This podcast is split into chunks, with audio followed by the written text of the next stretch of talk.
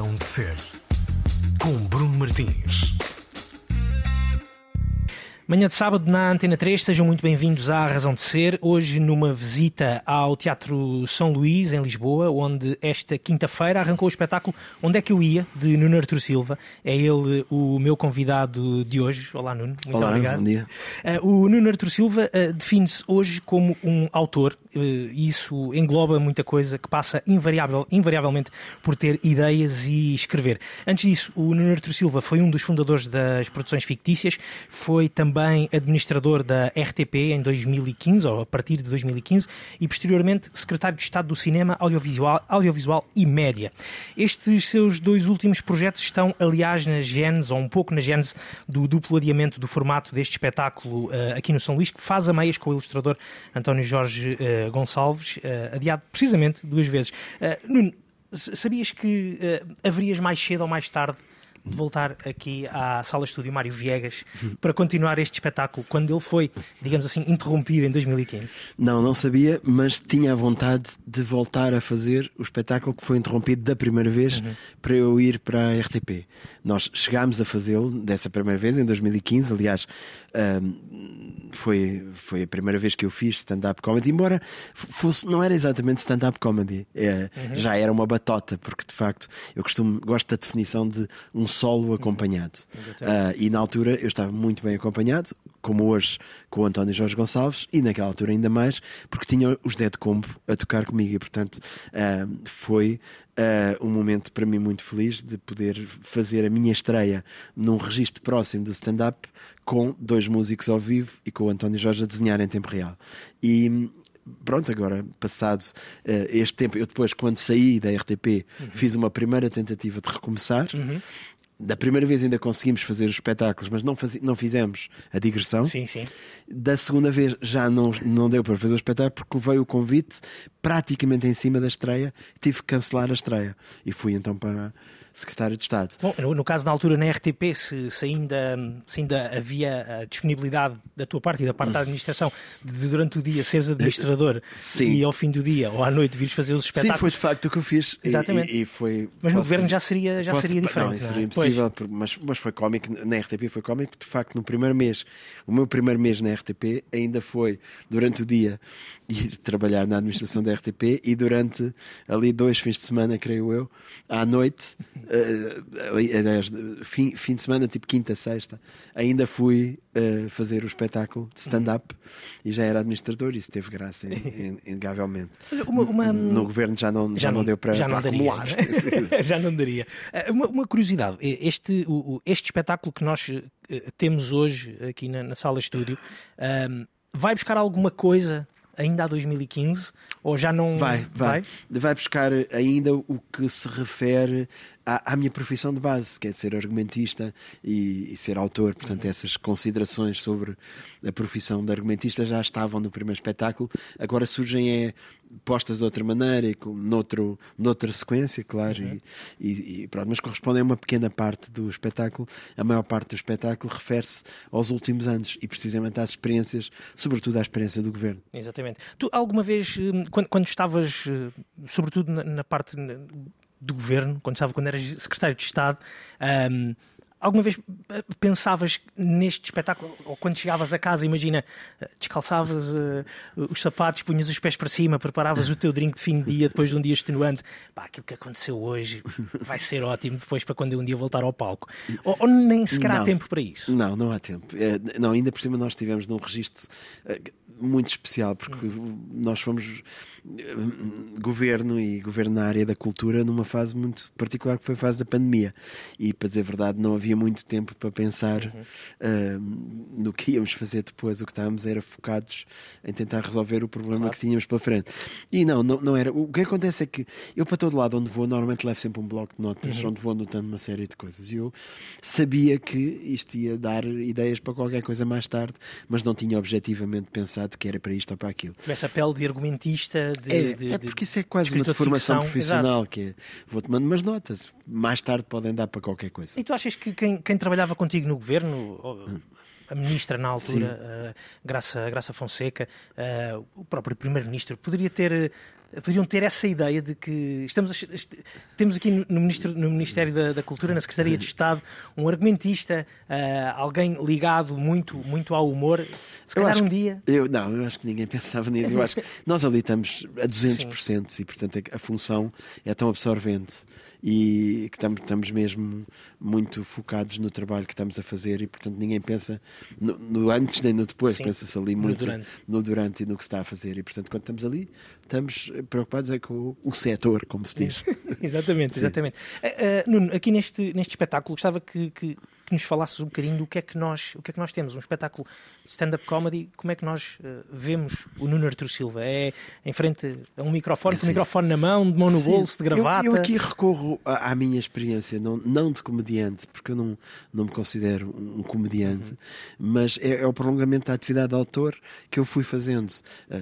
Quer dizer, eu dei aulas e, portanto, já tenho um certo treino de falar para eh, um grupo de pessoas. Uh, depois também dei conferências, uh, também apresentei programas de televisão e, uhum. portanto, é um prolongamento da atividade escrita, é sempre uma coisa performativa, mas é claro que não tenho aquele traquejo, aquela técnica dos comediantes. Uhum. E, portanto, isso é o que, digamos, é o desafio maior, que é o domínio do timing, daquilo da deliverance, da maneira uhum. como, como se entrega a piada, de, da pausa, da, aquela ideia da arte de, de, de, de, ter graça, não é? Exatamente. E isso eu só posso recorrer à prática da conversação. E, quer dizer, eu fui testando, digamos, as, o material, as piadas, eu acho que fui testando no dia a dia. E, e, e às vezes até no próprio Ministério já ia fazendo teste. E eu acho que se vierem pessoas lá do Ministério, acho que vão reconhecer algumas das coisas que, que eu ia dizendo, não é? Porque mesmo nos momentos mais difíceis, havia também aquela coisa, às vezes, libertadora que nós tínhamos. De, o humor tem esse lado, não é? De, mesmo nos momentos mais tensos, o humor permite-nos uh, aliviar. E tu isso, se calhar, nunca, nunca escapaste, mesmo não sendo como tu, como tu próprio, como próprio dizes, um comediante. Sim. Uh, uh, esse lado de, de funny guy, de, de, sim, de pessoa sim. que sabe, que sabe uh, reconhecer pelo menos a importância de uma piada. Isso está, isso está contigo. Sim, eu sempre fui isso, creio, na minha vida, do dia a dia. Uh, não, não é tanto o tipo que diz piadas, eu nunca fui tanto o tipo que diz piadas, mas o tipo que uh, introduz algumas uh, algum registro cómico, às vezes, em coisas que desmancham um pouco a situação. Uh, isso é verdade, é uma das minhas características. É às vezes, no meio de situações particularmente tensas ou sérias, eu uh, acionar ali uma coisa de, de, que desmancha um pouco a situação. Isso eu sempre, sempre fiz. Eu sei que, que tens alguns ensaios para, para, este, para este espetáculo que aconteceram durante, durante esta semana também.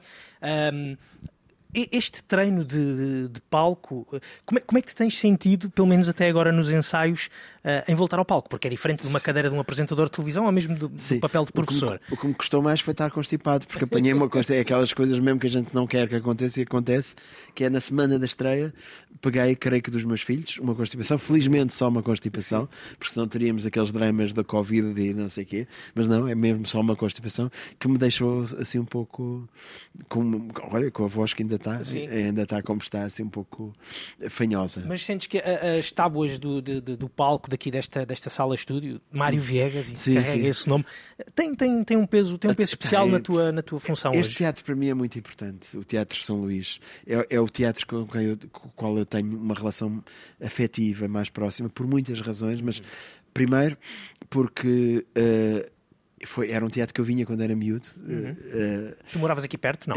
Era de Lisboa, vinha sim, sim, ver sim. aqui, está anunciado, vínhamos aqui ver algumas coisas, mas sobretudo a partir do momento em que houve. Um, a, a, recuperação do Jardim de Inverno, quando era uh, diretor Jorge Salavisa, Uh, o Jorge, nessa altura, convidou-me a mim para estrear a sala do Jardim de Inverno com um conceito de comédia. Nós inventamos uh, as manobras de diversão, uhum. que, que era um grupo onde, aliás, se estreou o Bruno Nogueira e tinha o Marco Horácio, tinha o Manuel Marques, a Sofia Gril, a Carla Salgueiro e a Sandra Celas. E era já o António Jorge Gonçalves também que fazia desenho. Okay. Já fazia isto real. De, esta parte Sim, já estava. Real, em tempo e, portanto, tenho uma boa ligação desde essa altura. E depois fizemos aqui muitas tertúlias, fazíamos uma coisa que se chamava É a Cultura Estúpido, onde também fazíamos, eh, por exemplo, um painel de, convidados que hoje também é tudo gente que, entretanto, ficou muito conhecida. E fiz aqui muitas coisas, eh, para além disso, fiz enfim, va- variadíssimas coisas. Fiz recitais de poesia. O, isto não é um recital de poesia, fiz aqui várias vezes. Aliás, também, já no tempo em que fiz para a RTP, também ainda fizemos um, um recital que estava marcado, ainda fizemos, com o Sérgio Godinho e a Mito Mendes e o Noiserve e o António Jorge outra vez. E portanto, tenho uma ligação afetiva muito forte a este teatro e a equipa que está aqui conheço e é, é como estar em casa. Exatamente. E portanto, isso faz-me sentir sempre eh, em casa. Exatamente. Isso foi uma das coisas que não mudou nestes, nestes oito anos, não é, É. Nuno? Essa, essa ligação ao, ao teatro, É, ao teatro São Luís. Eu, eu- eu sinto-me. é, Aliás, eu, eu comecei, curiosamente, e eu refiro isso no espetáculo. As primeiras coisas que eu fiz públicas foi teatro. Sim. Eu não tenho jeito para, para, para ser ator, eh, mas na altura, quando comecei, ti- tinha acabado de sair do liceu e integrei um grupo de teatro. Estávamos a falar, eu sou, como eu digo, também de espetáculos, já sou velho. Ah, eu integrei um grupo de teatro nos anos 80, que era um grupo anarquista que se dedicava ao teatro alternativo e à poesia surrealista portuguesa. Foi por aí que eu comecei. Portanto, comecei como ator numa espécie de comunidade artística e só depois é que fiz o meu caminho, digamos, para, para o lado da comédia pura e dura. Ah, e portanto, é-me familiar tudo isso. Lembro-me, por exemplo, agora que falaste nisso, eu estive aqui, não era nesta sala porque era diferente, com o Mário Viegas. E foi aqui que eu vi muitas peças eh, que o Mário Viegas fazia solos dele, que eram as candidaturas à presidência da. República. Era uma coisa incrível, que ele improvisava e os espetáculos duravam três horas e estavam cheios, cheios, cheios. Eram verdadeiros acontecimentos. E hum, tivemos, eu cheguei a conhecê-lo nessa altura e cheguei a escrever um texto que ele até disse: se calhar um dia agarramos nisto, mas depois, entretanto, infelizmente, ele morreu e não, não chegámos a fazer nada Então, em tu conjunto. conviveste também com, Não com o Mário. convivi, não- não Mário- cheguei a conviver. Ao ponto de lhe teres passado um texto, Sim, daí a minha. vim a ver os espetáculos, conversámos meia dúzia de vezes e, e eu deixei-lhe um texto e ele um dia referiu-se a isso e disse: Ah, se calhar um dia temos que fazer aqui qualquer coisa. Pronto, é uma boa memória, mas não, não posso dizer que era, que era próximo dele, não, mas, mas lembro-me de ter vindo aqui, portanto também há esse lado simbólico de ligação com este espaço, uma sala que leva o nome dele. Ele que foi sempre um, um espírito tão independente, tão livre, tão subversivo, tão completamente contra poder. O que é que achas que o Mário Viegas, quer dizer, não sendo assim tão próximos, mas ele conhecendo-te, o que é que ele diria dos teus últimos oito anos? Ah, não, não faço ideia, não o conheço o suficiente para isso, mas ele estaria contra. ele, ele estaria sempre. Ele, ele era muito provocatório e maldizente, e pronto, e- mas, mas de facto eh, a memória que eu tenho, quer dizer, ele pegou, foi o primeiro a pegar, em, por exemplo, lembro-me, por exemplo, os textos de Mário Henrique Leiria, e terá sido talvez por aí até que me lembro de ter começado a conversar com ele, porque na altura esse grupo surrealista onde eu participava também estávamos a trabalhar textos dos outros surrealistas portugueses, o António Maria Lisboa, o Pedro Bomo, o Mário Cesarini, Cesarini, e, e o Mário Henrique já não pegámos porque ele tinha Ah, feito os contos do. Gin e portanto era Exatamente. impossível fazer aquilo melhor que o Mário Viegas e portanto era mas pronto, isso é uma memória que Exatamente. agora me, me- veio. Uma, uma- uma outra, uma outra hum, eh, curiosidade, eh, Nuno. eh, passaram eh, oito anos, ou seja, tu em 2015, quando ias fazer este espetáculo, eras um, um homem de 52, 52 anos. Sim. Eh, 50, ci- 51, 52, 52, sim. 52. Hoje já estás com, com 60. 60 anos, eh, muito bem conservado, mas eh, hoje és um homem de 60 anos a subir ao palco, diferente. Não, diferente ne- nessa, nessa Sim. perspectiva. Passaram oito anos a correr, tu sentes isso? Sim, acontece comigo o que muita gente da minha idade diz que acontece, que é a, a sensação simultânea de que aconteceu muita coisa e passou muito depressa. Ou seja, há uma espécie de aceleração do tempo. Ah, eu sinto isso, parece que ainda foi ontem. Que, por exemplo, que eu estava a fazer aqui o espetáculo da primeira vez e entretanto já aconteceu tanta coisa. Se eu enumerasse o que aconteceu nestes oito anos, não só a mim, ao país, Claro, ao mundo, claro. tudo, a pandemia e tudo mais, não é? E pessoas que desaparecem, pessoas que, que estavam cá e deixaram de estar, como por exemplo o nosso amigo Pedro Gonçalves, dos Dead Combo, que é impossível não referir quando venho para aqui outra vez e lembrar quando ele estava cá connosco. E tudo isto há um lado de estranheza é, também ao mesmo tempo. Ah, mas, mas pronto, há, há esse efeito de aceleração. E lá está outro lugar comum, se calhar, mas é, eu não me sinto com 60 na cabeça. Uhum. Né? É, portanto, para mim é um Eu número. próprio dizer isto, que Sim. eh, o Nuno Artur Silva tem 60 anos e eu estou habi- habituado a, a ver-te também Sim. praticamente, não diria desde, desde os tempos do, do parabéns, ou, Sim, sim, pr- sim. pronto, eh, na altura eras, eh, estavas nos bastidores, por assim dizer, mas eu próprio dizer isto, o Nuno, Artur Silva já tem 60 anos. É estranho para mim também. para mim é estranho. para mim é estranho. E, e pensar, por exemplo, as produções fictícias vão fazer 30 anos. Este ano Este não ano. Exatamente. Fazem 30 anos e, portanto, eu penso, uau, 30 anos é um número já. E, e pronto, mas, mas é verdade. E agora, fora isso, eu, eu, eu acho interessante estarmos aqui a fazer coisas novas. É isso que, que eu acho que, Exatamente. que é o mais importante. Chegaste, a, a- ou seja, na impossibilidade de ter os Dead Combo em, em 2023 aqui contigo na- na- no palco, eh, fazia-te sentido eh, eh, ter só contigo o António, o António Jorge Sim, para fazer eu acho que- desenhos eh, em tempo real? Sim, sim, sim. O Jorge é o meu grande parceiro criativo desde sempre. Para além disso, é o meu grande amigo também. E o- fazer isto com ele é, é para mim uma segurança e ao mesmo tempo eu sei que fica sempre melhor com ele porque eu preciso não só do, do contributo artístico dele, mas também do espírito crítico dele para me dizer o caminho que eu devo seguir. Eu sempre me habituei. Algumas das melhores coisas que eu terei feito profissionalmente na vida foram com o Jorge. E curiosamente, algumas das coisas mais pessoais. Eu consigo às vezes ir mais longe nas coisas pessoais a trabalhar com o Jorge do que sozinho. É, é uma coisa curiosa, mas é verdade, porque ele consegue dizer, não vais por aí. Eu acho que há bocado aquilo que tu, tu- aquilo era mais interessante. Olha que eu acho que isto não és tanto tu, eu acho que é mais. Ele faz isto e é curioso porque é, é mesmo uma pessoa que eu tenho total confiança de que normalmente o que ele diz é, é, é muito pertinente e lá está, consegue-me tirar o lado mais pessoal que, que às vezes quando eu trabalho sozinho não, não consigo ir tão longe. Então, já agora deixa-me perceber como é que conheceste o António Jorge, já que ele também é parte fundamental deste, Não, ele é parte muito espetáculo. fundamental. É giro, porque eu conheci o António Jorge no Clube Português de Banda Desenhada. Tínhamos nós, ele, ele tem menos dois anos que eu, ele tem 58. E nós teríamos, pá, eu 14 e ele 12, talvez, ou eu 15 e ele 13, não sei bem. E conhecemos no Clube Português de Banda Desenhada porque eu tinha uma revista, um fanzine de banda desenhada que fazia com os amigos de liceu, do Liceu Pedro Nunes, e ele fazia sozinho um, um fanzine de, do princípio ao fim, onde ele fazia as histórias todas, desenhava as histórias todas, e o fanzine dele chamava-se Graphic, e nós encontramos no Clube Banda Desenhada, que era um sítio onde os fãs de banda desenhada trocavam os fanzines e as histórias. Portanto, foi a primeira vez que o vi.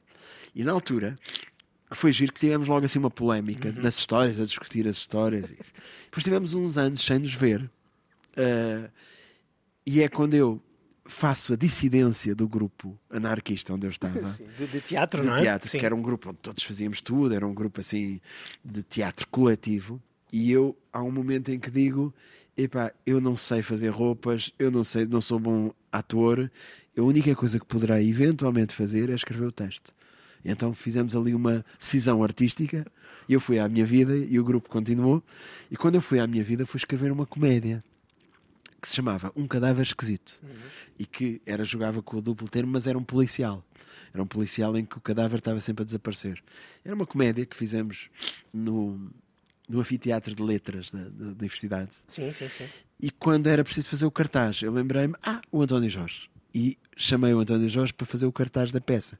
E a partir daí nunca mais nos separámos eh, artisticamente e como amigos, ficámos amigos para sempre. Ele fez os cartazes das minhas peças.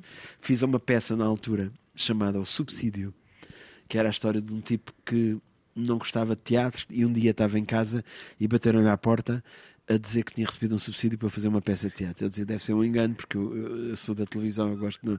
Olha, mas agora vai ter que fazer um subsídio para uma peça de teatro. E eu, tipo, então não sabia o que havia de fazer. Era uma, uma comédia que eu escrevi, isto nos anos 80.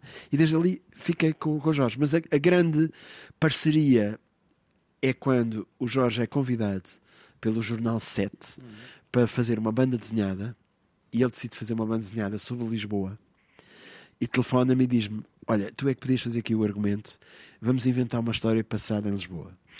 Então inventámos as aventuras de Felipe Sims e fizemos um álbum chamado Ana. E para nossa surpresa, depois de ter saído no set, fizemos a edição em álbum E aquilo tornou-se um best-seller de banda desenhada na altura e fez seis ou sete edições. E, e na altura foi assim um tcharam. E curiosamente, 30 anos este ano também. Também faz este ano 30 É, anos foi, produções eu estava a começar as produções, estava a fazer banda desenhada com o Jorge e o Ana, que era o nome da banda desenhada, eh, tornou-se um best-seller inesperado. E desde aí fomos fazendo muitas coisas. O, o António, o António também fez parte, digamos assim, da equipa das produções fictícias, eh, não no lado, obviamente, escrito, de argumentos, etc., mas ele também eh, andava ali no, É. digamos, no radar. É, ele andava, porque as produções fictícias na base eram uma equipa de argumentistas. E depois, como a maior parte das solicitações de trabalho eram na área da comédia, acabou por ser sobretudo conhecido como um- uma equipa de argumentistas de comédia. Agora, o que aquilo passou a ser a dada altura é um sítio, um cruzamento de muita gente, porque depois apareciam os atores, depois apareciam os realizadores, depois apareciam... e aquilo durante um tempo foi realmente um grande encontro de malta criativa e o Jorge também aparecia, porque quando nós fazíamos teatro, muitas vezes o Jorge aparecia para fazer os cenários ou para fazer a projeção e portanto passava por lá muita gente. As produções, aliás, a melhor descrição que eu acho que, que há para as produções é, é precisamente um- uma agência de encontros, nesse sentido, de encontros artísticos Exatamente. eh, permitiu, quer dizer, quando eu penso retrospectivamente, a gente se calhar lembra-se das produções fictícias pelo lado da comédia, quer dizer, o que nos permitiu começar foi sobretudo o trabalho com o Herman, não é? Porque o Herman tinha muito, muito trabalho, Muito trabalho, e, muito- e, portanto isso permitiu-nos fazer. Uhum. ter muito trabalho regular, mas o dinheiro que nós ganhávamos a fazer os projetos, digamos, mais comerciais, nós depois às vezes investíamos em projetos que sabíamos que não era para ganhar dinheiro, mas era para fazer o que nos apetecia. Sim, como, como deste o exemplo daquilo que faziam, por exemplo, aqui no, no, no teatro, Sim, no teatro por São, no exemplo, teatro São Luís. exato. Exatamente. E portanto sempre circularam por ali muitos artistas, quer dizer, retrospectivamente, se eu te disser, passaram pelas produções, ah, pessoas que a gente já nem se lembra, por exemplo, a, a gente não se por exemplo, as produções escreveram a série mais popular de sempre. Que é o, Inspector Max, por exemplo. E as pessoas não nos associam a isso, mas é verdade. Foi o Virgílio Castelo que trabalhou connosco e que inventámos em conjunto, eu e ele, ah, e o João Nunes, e a Patrícia Castanheira, e a Patrícia Muller, e o Nuno Duarte, e hum, até o Tiago Rodrigues escreveu episódios do, Do- Inspector Max. Max. Sim. O Tiago, nessa altura, também, também estava nas produções e fizemos um projeto de teatro chamado Urgências que fizemos com Maria Matos durante três anos e que eu acho que terá sido, se não foi das primeiras coisas que o Tiago Rodrigues fez em nome próprio da companhia dele. E havia muita gente, havia gente da poesia, porque depois a dada altura organizámos recitais de poesia. O É Cultura Estúpido que nós fizemos aqui no São Luís, sei lá, tinha o Daniel Oliveira, o Pedro Mexia, o João Miguel Tavares, eh, e depois o Ricardo Araújo fazia o stand-up final. Final, exatamente. Portanto, isso é, a Anabela Mota Ribeiro era a apresentadora, o Nuno Costa Santos, o José Mário Silva, aparecia, depois começámos a ter esse lado. Depois o Daniel e o Pedro eu convidei-os para o Oeste do Mal. Sim, exatamente. E, portanto, havia, e eu acho que isso foi a graça principal das produções, era os encontros. Tu eh, falas eh, naturalmente com muito carinho sobre, sobre estes 30 anos da- da- das produções eh, fictícias. Qual é que é a tua relação hoje em dia com, a- com as produções fictícias? Houve, houve a, a- a tal questão a, política que tiveste Sim, que, largar. eu eh, julgo que é evidente Sim, que não claro. foi questão nenhuma, Sim, ou seja, foi uma, uma- coisa absurda, ah, mas basicamente, como é lógico, quando eu fui para, as para a RTP, ah, as produções deixaram de ter qualquer relação com, Com a- com a RTP, claro. como é óbvio. Sim, sim, sim. Agora, não deixaram de existir, continuaram a trabalhar. Exatamente. E ah, depois, quando eu fui para o governo, eu tive mesmo que vender. Pronto, e portanto vendi e foi uma boa fase da minha vida, mas eu tenho, para além de uma ligação afetiva, Uhum. Ah, tenho uma amizade com as pessoas que lá estão e portanto tenho relações com eles e eles continuam a fazer as suas coisas. Quer dizer, ainda hoje há programas das produções que estão no ar. O Exatamente. Inimigo Público ainda agora está no Expresso, ah, o Este Mal é produzido pelas produções, por exemplo, ah, e eles, eles continuam. Portanto, a minha relação é uma relação sempre de, Exatamente. de grande Mas não afetividade. existe essa, digamos assim, não, não serias hoje um eh, agenciado da- da- Sim. das produções fictícias? Assim poderia ser. Uhum. Eh, Nesse, nesse caso, eh, eu acho que, que neste momento, quer dizer, aquilo que eu neste momento estou- um bocadinho a voltar Uhum. à minha atividade base, que é ser autor. E, e- e- e ser, como eu gosto de dizer, artista de variedades. E, portanto, é- é- terei as relações que façam sentido ter com as várias entidades. E, claro, que as produções são sempre um sítio onde eu regresso com gosto. Exatamente. Olha, Nuno, gostava de, de, antes de antes de continuarmos a conversa, gostava de, de, te provocar também e desafiar aqui um bocadinho para escutarmos alguma uma canção, uma canção de que gostes, para ouvir numa manhã de sábado, por Sim. exemplo. Uh, qual é que vai ser a tua tanta sugestão, coisa, assim de repente? Tanta coisa, bem, olha, eu, eu posso, eu vou dizer coisas mais recentes, Sim. por exemplo, estava vendo outro dia sempre esta coisa dos últimos discos. Olha, os dois discos que me surpreenderam muito nos últimos tempos, em Portugal, para já, foi o disco da Ana Moura. Uhum. Que eu achei, uau, tiro-lhe o chapéu, porque acho que ela fez ali uma volta na carreira dela que eu acho incrível e acho extraordinariamente corajosa. E, e isso é um disco que eu acho que é muito bom. Aliás, foi muito Sim, reconhecido. sim, sim. Mas, por exemplo, o disco que eu talvez tenha ouvido mais agora no fim do ano foi o do Tim Bernardes. Uh, Sim, o todas as coisas uh, invisíveis. Uh, sim, sim, sim. Que tem aquela canção Os Meus 26. Ouvi muito essa canção, por exemplo. Muito bem. E pode ser, Pode ser essa. Pode então ser essa. vamos escutar Tim Bernardes, a primeira escolha do Nuno Artur Silva. É ele o nosso convidado de hoje, na Razão de Ser. Razão de ser.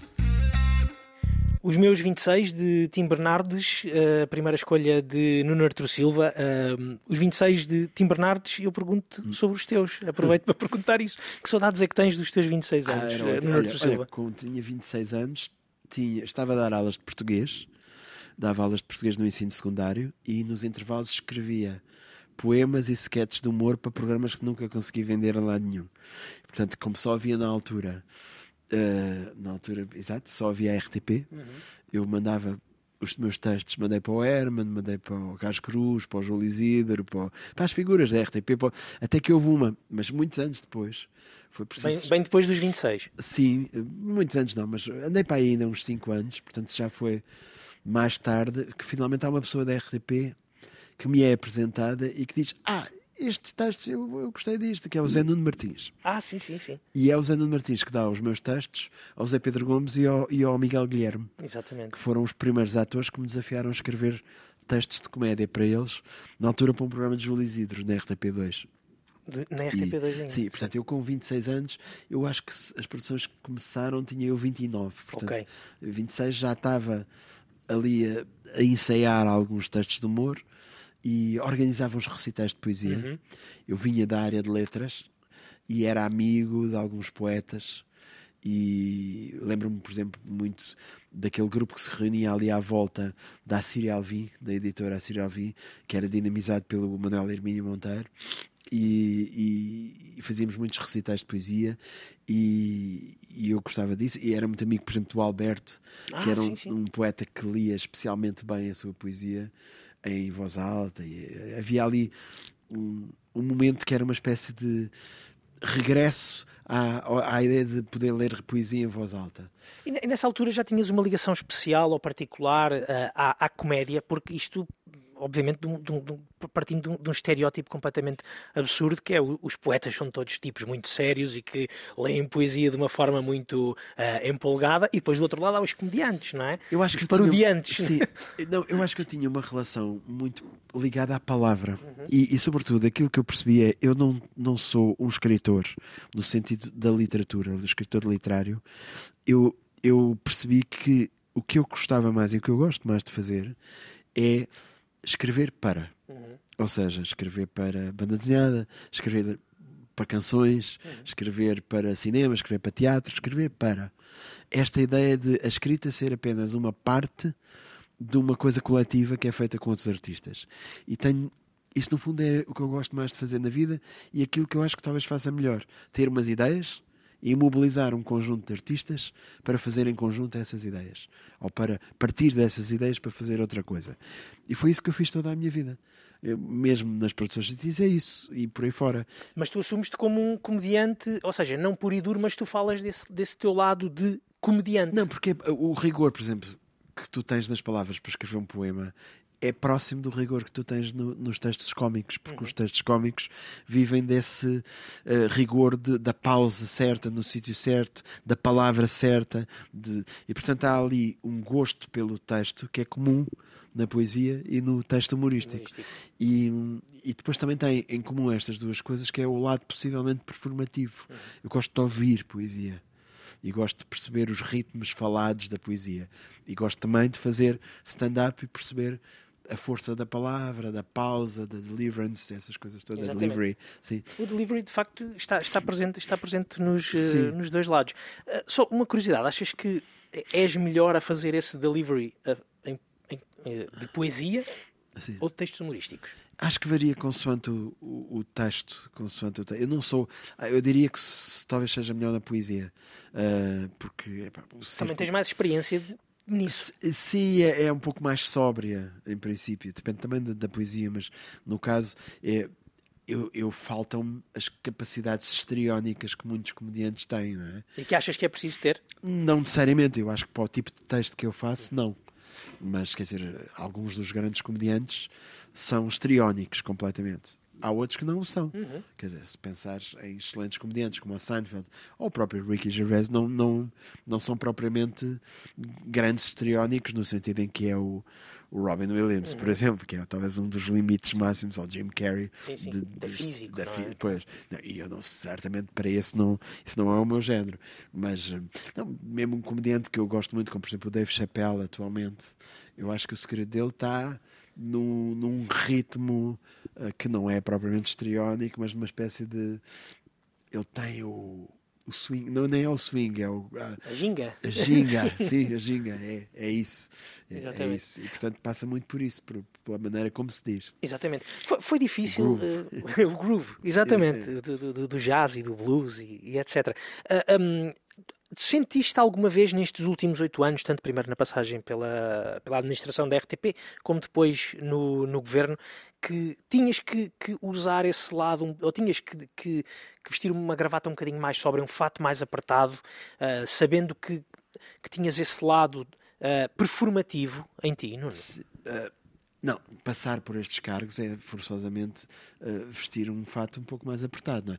Na RTP, curiosamente, não tanto quanto isso. Quer dizer, sim, obviamente, quando está ali, e estamos ali a 200%, somos Claro, com toda a Isso é o seriedade. profissionalismo, não é? Sim.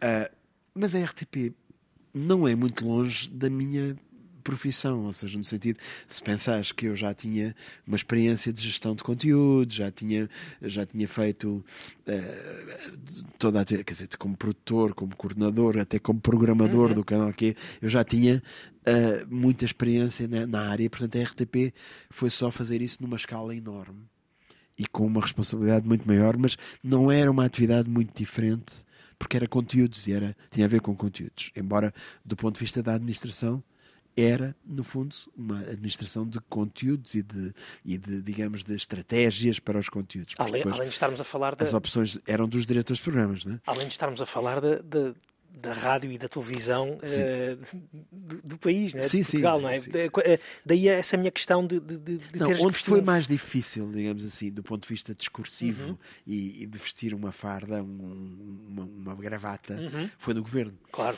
Porque no governo tudo é mais formal, tudo é mais protocolar e tem que ser. E, sobretudo, é muito coletivo o processo, porque lá está, nós não, não decidimos as coisas com uma autonomia total no Ministério, Uhum. porque para já eu estava dependente de uma ministra.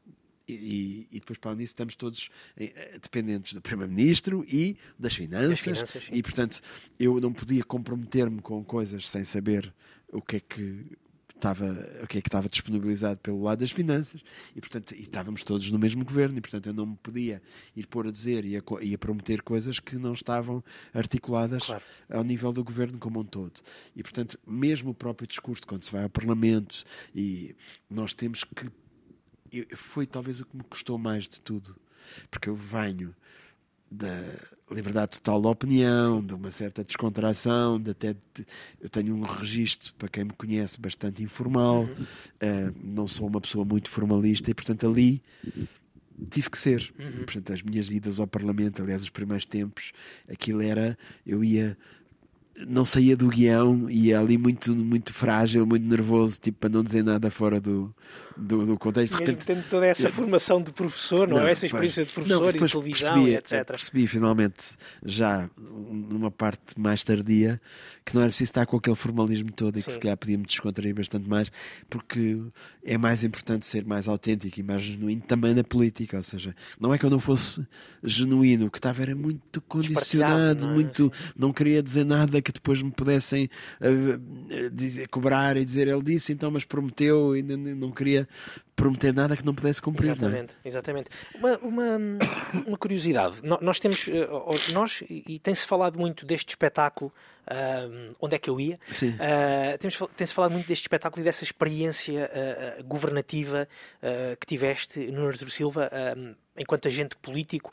Tu sentes que na RTP também existiu esse lado de, de agente político, por estarmos a falar da, da televisão que tem, a televisão, a rádio e televisão, que tem essa relação ah, com, com o Estado?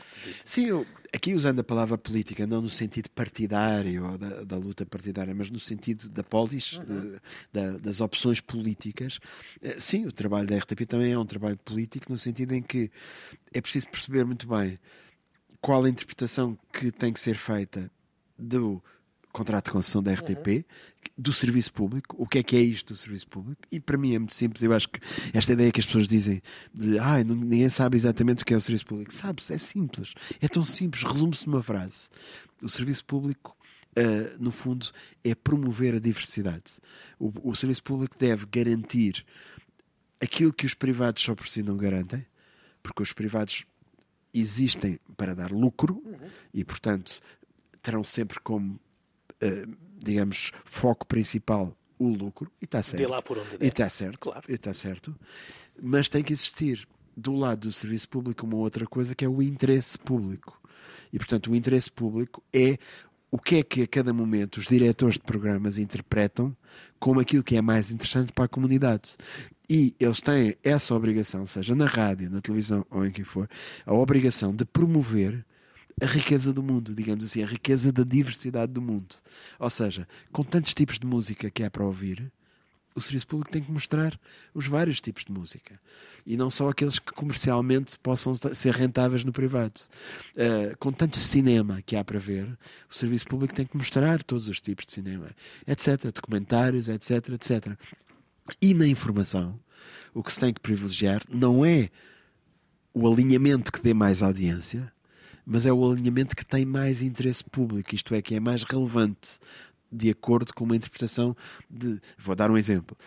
O Cristiano Ronaldo ter ido para o clube árabe é de certeza a notícia que tem mais eh, espectadores para abrir o telejornal. Mas se hoje houver eh, uma notícia, imagina, sobre a comunidade europeia, a União Europeia, uh, que seja decisiva para o futuro de Portugal, temos que abrir com isso porque isso é mais do interesse público e o serviço público é isso. É claro que também falará do Ronaldo. Uhum. Agora, temos é que não é tanto na escolha das notícias, mas no alinhamento e na disposição e no tempo dado a cada notícia, talvez. Esses são os desafios interessantes do lado da informação. Uh, do lado dos conteúdos, é a promoção da diversidade. Tão e, e concordando quase a 100% com, com essa tua visão de, de, de serviço público, um, na prática depois é, mais, é muito mais difícil implementá-lo. É? é? claro que é, mas, mas há aqui um bom. É assim, depois não é preciso regular muito, uhum. a não ser. Pronto, há pessoas que estão mandatadas para fazer esse trabalho. São os diretores, uhum. os diretores de programas, que por sua vez têm os, os talentos, as pessoas, as suas equipas, e portanto eles devem interpretar a cada momento isso. E depois são avaliados, são bons, são maus, interpretaram bem o interesse público. Eu achei que era do interesse público uh, ver um, um, programa que fosse sobre música uh, jazz, não sei o quê, ou, ou, é do interesse público porque não há nada, por exemplo, de, uh, sobre a história de Portugal recente. Temos que fazer umas, umas séries porque é uma maneira de pôr, de trazer à memória os acontecimentos do Portugal contemporâneo. E vamos fazer uns documentários. Isso é do interesse público. Exatamente. Portanto, em vez de deslocarmos o dinheiro para isto, deslocamos para aquilo. É isso que é, no fundo, o trabalho num, num serviço público. Exatamente, precisamente. Hum, creio que é na folha de sala que depois irá chegar às pessoas deste, teu, deste teu espetáculo uh, que diz que, hum, que estiveste como administrador da RTP numa época de mudança, entre parênteses, relativa. Porque mudámos o que conseguimos, não mudámos tudo o que queríamos mudar. Era sim. isso que eu queria perguntar. E não é? mudámos tudo o que queríamos mudar por questões de tempo e por questões de dinheiro e também porque é preciso aquela expressão pick your battles, ou seja, não podemos ir a todas, não, é? não se pode. Muitas vezes eu, eu acho que eh, muitas vezes se escolhemos duas ou três coisas e fizermos bem essa mudança, é melhor do que queres mudar 10 coisas e acabas por não mudar nada. E, portanto, quando eu digo mudança relativa, é no sentido que mudou. Apesar de tudo, eu acho que eh, há coisas que efetivamente mudaram. Quer dizer, eu acho que aquilo que nós dizíamos sempre sobre a RTP quando, quando estávamos lá, essa administração de que eu fiz parte, era o, o entendimento da RTP não apenas como a RTP1 e depois mais umas coisas ali à volta, mas como a RTP é o conjunto de todos os canais e plataformas. Isto, por exemplo, é uma coisa que deve ser muito clara, que é uh, significa, até te posso dizer de uma maneira até se calhar hoje com mais acuidade, com mais veemência, posso dizer-te, uh, se calhar os ativos mais importantes da RTP hoje em dia é a plataforma RTP Arquivos e a plataforma RTP Play.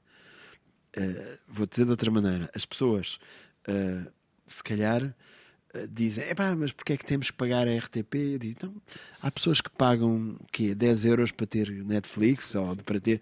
Então, e pagar 3 euros para ter uma plataforma como a RTP Play, que tem lá uma imensidão de programas de rádio e de televisão. É uma maneira.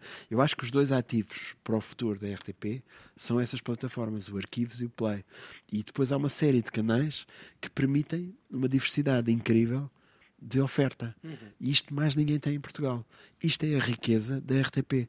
E é preciso que as pessoas percebam que isto é tão único que justifica que cada cidadão pague para ter isto e, e beneficie disto, porque de outra maneira não haveria os documentários sobre a vida portuguesa, sobre a cultura portuguesa, sobre a sociedade portuguesa. Ninguém os produziria se não fosse a RTP. As séries sobre Portugal, sobre os anos recentes, ou uh, se houver dinheiro, até devíamos fazer séries sobre o passado português e sobre N coisas. Portanto, se não for a RTP, ninguém faz isto. Aqui batemos também um bocadinho na tecla da, das finanças, não é? Sim. Tu tiveste o mesmo problema na RTP que, tiveste, que acabaste por ter na, Sim. na Secretaria de Estado. Na, na RTP. A RTP é como a Seleção Nacional, que é, toda a gente tem uma opinião, não é? Toda a gente quer sempre intervir. Isso é bom, porque faz as pessoas ligarem-se à, à marca.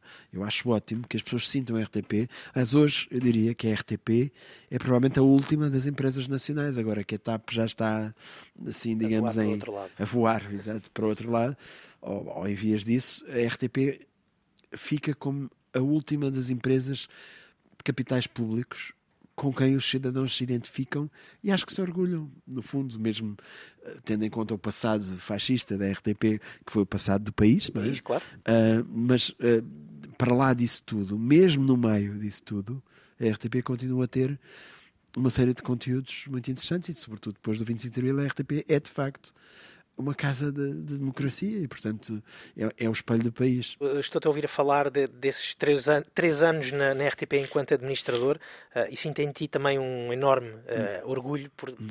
pelo papel que desempenhaste nesses três anos mas que na verdade não são só três anos. Eu sinto que a RTP um, faz, está presente também um pouco na tua gênese enquanto, enquanto na pessoa que, que és hoje, enquanto, Sim, porque é... foi também através da RTP que conheceste um mundo, praticamente, Sim, não é? Isso, isso para mim é muito importante, porque uh, mesmo lá está, nos tempos do, do fascismo, da ditadura, a RTP, a preto e branco, na televisão que nós tínhamos lá em casa, estou a falar nos anos 60, quando eu comecei a, a ter, digamos, uh, idade para, para ver filmes e séries, o que eu tinha em casa era RTP. Eu vi no aquele ecrã preto e branco filmes do John Ford, do Hitchcock e, e as figuras da RTP e vi, e vi, e vi 25 de Abril na RTP. E vi, antes disso tinha visto a chegada à Lua.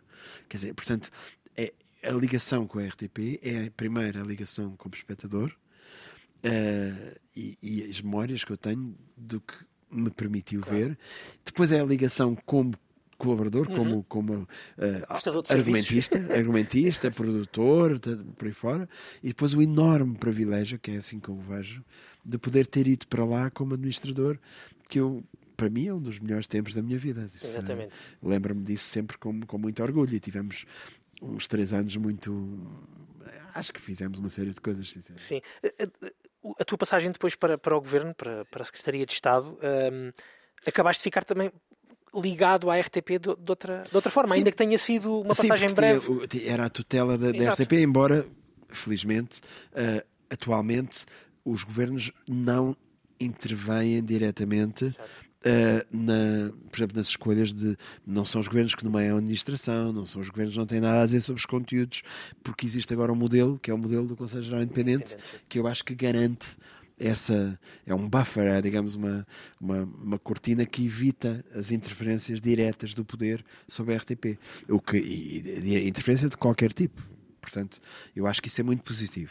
Ah, mas sim, tive uma ligação à RTP. Agora, o, o trabalho do governo é, é diferente, é, é é outra perspectiva. E nós tivemos um acontecimento que impediu, ah, digamos, o, o nosso plano inicial, que foi a pandemia. Exatamente. O cinema acaba por ser uma das, outra- das tuas outras paixões, não é? Certo, certo, sim, sim. O cinema é, é, é todo, todo o lado, dizer, as coisas de que eu mais gosto é, é livros, filmes e música. Exatamente. É verdade. Dizer, portanto, tá- estou sempre. É um, é, é um privilégio poder trabalhar nas coisas que se gosta. Exatamente. A última, eh, o teu último gosto, o que enumeraste agora é a música, e era aí que eu gostava de voltar. Uhum. Pedir-te mais uma escolha eh, musical hoje aqui para, para a nossa conversa na Razão de Ser. Na Eu tenho, olha, eu gosto muito de fazer listas de, de- de música ah, e às vezes gosto de regressar assim, a coisas antigas. Por exemplo, ah, olha, um dos meus ah, autores de culto é sempre o Brian Eno.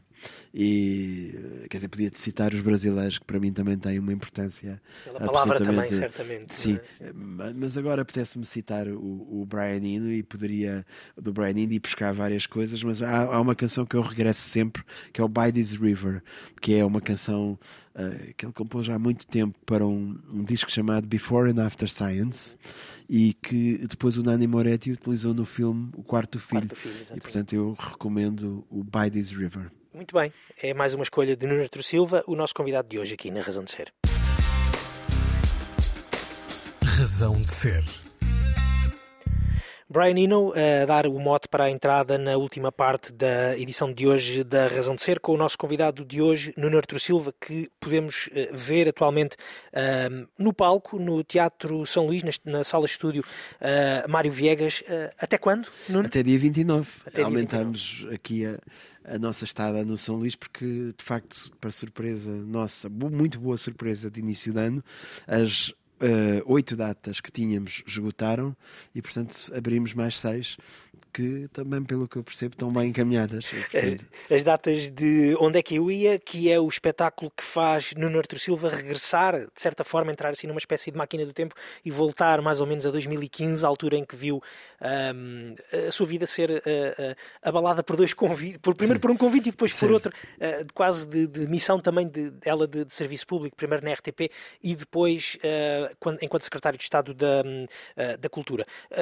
Um- uma curiosidade, eh, in- indo agora, descendo até ali ao, ao, ao palco onde, onde estás eh, em cena, então até dia 29, eh, Nuno, na escrita do, do texto e, e por terem sido oito anos de uma missão tão eh, engravatada, por assim dizer, de uma forma geral, ahm, sentiste alguns pudores na construção do texto, eh, que acaba por falar também um pouco desses oito anos? Sim, porque eh, há sempre. É, é- é engraçado, porque quando, quando estamos a escrever textos de humor sobre realidades e pessoas e pessoas com quem nós convivemos, hum, por um lado estamos à procura do lado engraçado, do lado cómico, mas eu não queria simplesmente fazer um espetáculo cómico. Queria. Lá está, é um só. Isto nem, nem é só. Hoje em dia o stand-up já é isso. Os, os espetáculos de stand-up hoje tornaram-se coisas eh, que não são apenas uma sucessão de piadas. E, e eu interessa-me esse registro quando hoje. O por Chapéu, exemplo, por exemplo, por é um- exemplo, exato. quando nós hoje vemos a- enorme diversidade de espetáculos de stand-up que, que- que estão disponíveis, por exemplo, em plataformas eh, como a Netflix, Uhum. eh, sobretudo, mas vemos os registros todos e alguns deles vão para coisas que são quase palestras, que são quase sem perderem a graça, às vezes são dissertações, provocações, e eu interessa-me esse registro também, e neste espetáculo tenho isto também de algumas provocações, algumas dissertações vá lá, vagamente filosófico ou uh, disparatadas, ou, outros são puros disparates, mas também têm registros mais pessoais, às vezes não nada cómicos, uh, coisas que, que, são muito pessoais, e portanto eu gosto disso, dessa ideia de não ser, ser stand-up, mas não necessariamente comedy só. Uhum. E um pouco na linha, muitas das séries hoje, hoje há, havia o melodrama antigamente e depois a comédia, e hoje muitas das séries são aquilo que se chama os dramedies, uhum. as misturas de drama e comédia. E muitos dos stand-ups, às vezes não digo que sejam dramáticos, mas às vezes são filosóficos ou provocatórios ou políticos até.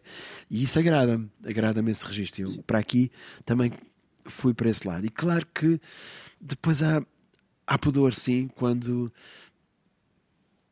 percebemos que ah, às vezes quando falamos de certas coisas temos que medir se estamos a revelar alguma coisa ou não, entrar em, em zonas mais pessoais. Por outro lado, às vezes também não queremos ser inócuos, queremos ser críticos, queremos ser como mordazes, se diz, um mordazes, é, é preciso às vezes ser mauzinho, digamos assim. Porque senão, qual é, what's the point? Pois, qual é exatamente, que é o... porque senão não, não, tem, não tem graça e, portanto, às vezes somos se calhar cruéis num ou noutro aspecto, uh, mas quando o fazemos, não é de facto com a crueldade, é com uh, a vontade de de fazer um ponto, ou de ter graça, ou de, de marcar uma, uma perspectiva.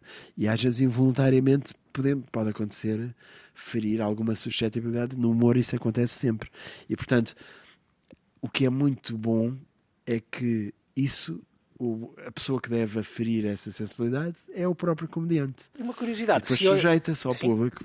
É isso. Ou seja, isto para dizer que eu não concordo nada que haja qualquer mecanismo extra comediante que diz, ah, isto podes falar, mas isto não uhum. podes, isto podes, isto não podes. Esta coisa do cancelamento é uma coisa que me faz imensa confusão. Sim. Sim, mas eu tenho essa curiosidade, ou se já pensaste nisso, eu sei que a sala vai, estar às, vai estar às, às, escuras quando estiveres no palco, mas se olhares, Sim. levantares a cabeça, olhares para o público e vires uh, um antigo colega de, de governo, uh, o, o primeiro-ministro na plateia, uh, já pensaste qual é que será a tua reação?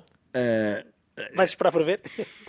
Para já eu, eu, desconfio que não vou vê-los, porque a plateia está a maior parte do tempo às escuras. E depois, um, se por acaso perceber que está alguém, eu acho que a tentação é até de de dirigir mais a. Eventualmente, se tiver alguma coisa a dizer sobre essa pessoa, se calhar de, de lhe dizer mais olhando, já que a pessoa está, mas não sei se isso vai acontecer. Sim, exatamente. Estamos quase a, a terminar, uh, uh, Nuno. A tua ideia é continuar neste, neste registro de, de, de, fazer solos, de escrever os solos, obviamente, a minha ideia, escrever solos para outros. A minha ideia é, se possível, continuar a fazer o que sempre fiz, agora com este, esta experiência acumulada. Ou seja, de certa maneira, eu regresso um pouco ao ponto em que me encontrava quando estava a começar as produções fictícias, é uma por exemplo. reflexão essa, deixa-me te Que é, uh, eu na altura, há 30 anos, eu era uma pessoa que tinha percebido que o que eu queria fazer era trabalhar com outros artistas coletivamente, que a ideia que eu, da minha atividade era escrever para e escrever com, uhum. E é isso que me dá prazer. E, e de fazer várias coisas ao mesmo tempo, no sentido de poder estar a fazer uma coisa aqui, outra ali, um bocadinho com aquele modelo dos músicos que têm uma, uma formação aqui, uma banda ali, depois dão umas aulas ali. Eu agora estou a dar aulas também, está-me a dar especial prazer na Lusófona, aulas de, de escrita para televisão. Uhum. E, e é isso que me agrada, que é a possibilidade de 30 anos depois ter uma experiência, uma série de conhecimentos que fatalmente tenho sobre os vários chapéus que eu fui tendo, uhum. as várias que me trouxeram muita aprendizagem sobre o que é escrever, produzir, atividade artística, atividade coletiva, o humor, as séries, o storytelling, contar histórias, etc, etc, etc. E portanto tentar fazer uma coisa que eu também gosto muito de fazer, que é poder uh, estimular pessoas mais novas até. Uh, sempre fizeste, ou não? Sempre fiz. As produções sempre foram isso, não é? Enquanto professor também? E enquanto professor, Certamente. eu gosto dessa ideia. Sempre trabalhei com pessoas novas e, e, e de trazer novas ideias, trabalhar com novas pessoas, eu agrado. Portanto, no fundo, estou a fazer o que sempre fiz, com o peso agora da experiência. As pessoas novas, tu normalmente vais à procura delas ou ficas à espera que se aproximem de ti? Ah, houve- as várias fases não é? nas produções fictícias. No início, por exemplo, eu, no início eu ia à procura das pessoas que eu achava que podiam ter talento. Depois, quando as produções ficaram muito conhecidas, naturalmente as pessoas vinham ter connosco. E aí passou a ser um movimento contrário, que é quase tínhamos que escolher da enorme quantidade de pessoas que tinha vindo bater à porta, quais é que nós podíamos. Ah, hoje em dia é um pouco aquela coisa de já não é só pessoas novas, quer dizer, hoje em dia é o prazer de poder ver, olha, gostava de trabalhar com este, gostava de trabalhar com aquele e, e pronto. e- Aqui já não é a idade que importa, não é? Nesta não, altura. eu né? acho que quando nós estamos a trabalhar coletivamente, Sim. e isso sempre eu fiz, eu sempre, tra- olha, quando eu era muito novo, trabalhava, organizei os recitais com pessoas que eram mais velhas, por exemplo, falei no Alberto, fiz montes de recitais com o Alberto, eh, ou com o Manuel Hermínio Monteiro, que eram mais velhos que eu, ou aquele grupo surrealista, anarco-surrealista, Uhum. eram tudo mais velhos que eu, e depois com o tempo fui eu ficando mais velho. Mas o que é giro é trabalhar não só com a mistura geracional, com a mistura também de pessoas de diferentes áreas artísticas, isso eu gosto. Exatamente. Uma última curiosidade, eh, Nuno, qual é que seria eh, eh, o cargo que, que, que, tu receberias agora e que te faria adiar este espetáculo? Não, neste momento Nenhum. Neste momento nenhum. Eu, eu este espetáculo não, não é O selecionador já foi. Sim, já o foi selecionador já ocupado, foi não? ocupado. Já já. Ah, mas não sei se calhar não é por muito tempo, se calhar. não, não sei, estou com uma sensação, mas eu não percebo Até nada. dia de- 29 acho É, que podes estar descansado. Eu não percebo nada de futebol, sim, mas eh, de qualquer maneira, eu- este espetáculo é para fazer, eu vou fazer e não há, não estou a ver nenhum convite que me faça deixar de o fazer. Mas Portanto, achas que a vida eh, pública, no sentido político, com esse peso político que tiveste nos últimos oito anos, eh, não, eu agora, parou? Não, não, nunca se pode dizer nunca, mas, mas não estou muito para virar. Aquilo que eu gostava muito que os convites que, que possam vir fosse para, para coisas artísticas, sinceramente. Para coisas onde eu possa contribuir com aquilo que me faz mais feliz, que é. ah, quer dizer, há muitas coisas que me fazem. Quer dizer, eu gosto de trabalhar com artistas em vários registros. Ah, agora, o mais próximo possível do lado criativo, isso sim. Aí é, é, que venham os convites eh, criativos, isso sim. Muito bem. Eh, Nuno Arturo Silva, uma última música para fecharmos hoje aqui a nossa conversa. Ah, assim de repente, bom, deixa-me ver. ah, Posso deixar uma sugestão, se quiseres. Sim, diz lá. Olha, hum, lembrando até o, o, o que se vai passar um pouco aqui em palco, Sim. lembrando o Pedro Gonçalves, Ah, lembrando então, o claro. José de Combo. Os Dead Combo, sem dúvida. Queres claro. escolher uma música? Ah, escolho um, um dos discos, talvez o Lisboa Mulata, ah, o disco todo. Muito bem, combinado. Ficamos então com os Dead Combo no fecho da razão de ser de, de hoje, com o Nuno Artur Silva, a quem eu agradeço muito o tempo para, Agradeço, para a obrigado. conversa. Já a seguir vem o Pedro Costa a guiar-nos, como de costume, pelos seus trilhos do Coyote. A todos, um bom fim de semana.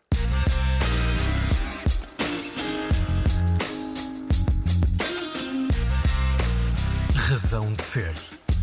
Com Bruno Martins.